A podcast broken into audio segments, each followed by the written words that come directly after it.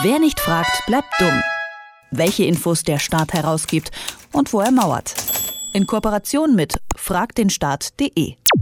Fünf Jahre ist es her, dass in Hamburg das Transparenzgesetz eingeführt wurde. Es sollte ursprünglich mehr Vertrauen in die Politik schaffen.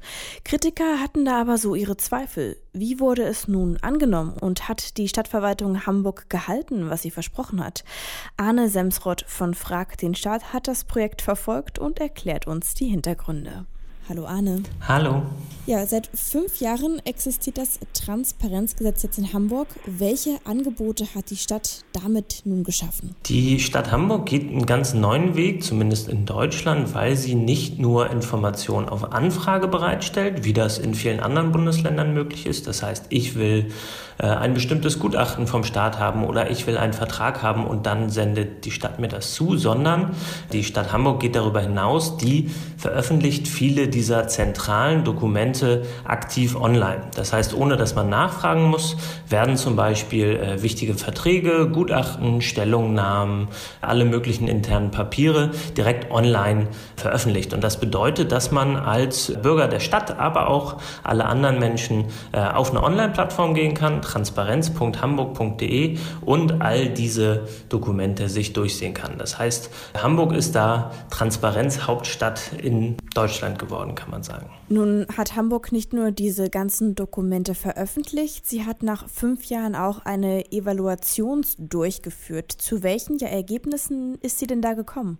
Ja, das ist ganz interessant. 389 Seiten pralles Dokument, in dem es darum geht, wie vor allem die Verwaltung dieses neue Gesetz annimmt und wie es umgesetzt wurde. Und die Evaluation ist da ziemlich klar, dass nämlich dieses Gesetz ziemlich gut akzeptiert wird, sowohl von Bürgerinnen und Bürgern als auch von der Verwaltung selbst und dass es tatsächlich dazu geführt hat, dass das Vertrauen in Politik und Verwaltung gestiegen ist. Und damit einhergehend kann man auch sagen, dass es jetzt zumindest leichter ist, sich zu engagieren, äh, leichter ist, Teilhabe zu verwirklichen. Und dazu trägt dieses Transparenzgesetz sicherlich einiges bei. Das klingt jetzt alles total gut, aber ich kann mir nicht vorstellen, dass es gar keine Schwierigkeiten gibt. Also wo gibt es denn noch Probleme? Nach fünf Jahren, da muss doch auch irgendwo noch was haken, oder? Ja, äh, tatsächlich auch so einiges. Und ein Problem, das ist wie immer sicherlich das Geld. Es ist nämlich nicht so, dass dass die Mitarbeiterinnen und Mitarbeiter in der Verwaltung automatisch dann auch mehr Arbeitszeit dafür kriegen, dass sie jetzt alles veröffentlichen müssen. Und natürlich äh, bedeutet transparent sein, wenn man sich darauf neu umstellen muss, dann auch erstmal, dass man ordentlich Zeit investiert. Und das wurde der Verwaltung nicht unbedingt immer zurückgezahlt. Das ist so ein Problem. Aber auch ganz, ganz auf der anderen Seite ähm, gibt es ganz praktische Probleme, wo es darum geht, dass nicht wirklich klar ist, was für Dokumente teilweise veröffentlicht werden müssen.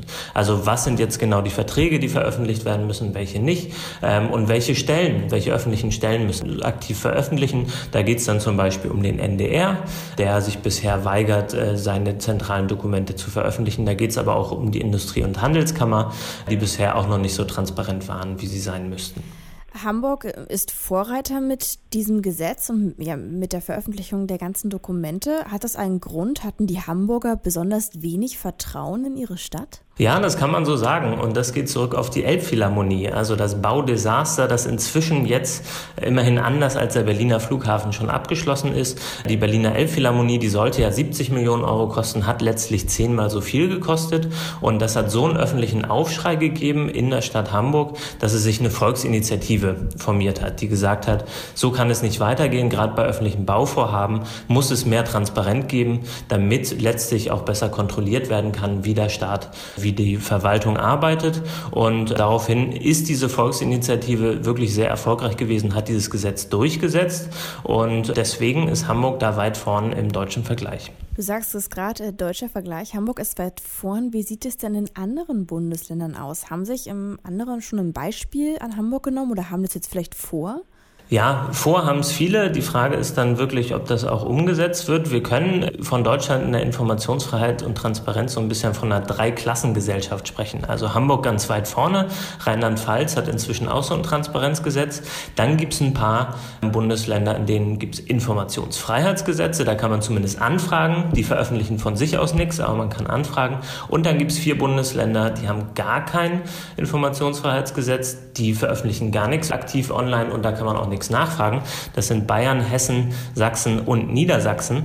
Äh, Niedersachsen wollte das jetzt ändern, aber durch die Regierungskrise hat sich das jetzt auch erledigt. Da gibt es jetzt bald Neuwahlen und die werden jetzt erstmal auch nicht so ein Transparenzgesetz bekommen. Und äh, kannst du aber für die Länder, die sich da so langsam heranwagen, wisst ihr das schon was, ob das gut bei den Leuten ankommt oder dass da ihr Vertrauen gestärkt wurde wieder in die Politik?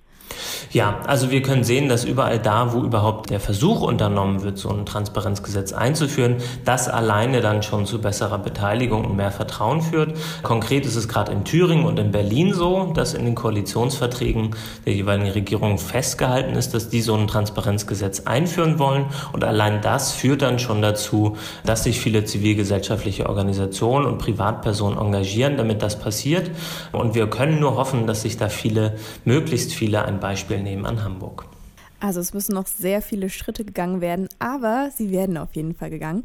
Vor fünf Jahren wurde in Hamburg das Transparenzgesetz eingeführt und jetzt zeigt sich, wie das Projekt angenommen wurde und wie erfolgreich das Vorhaben ist.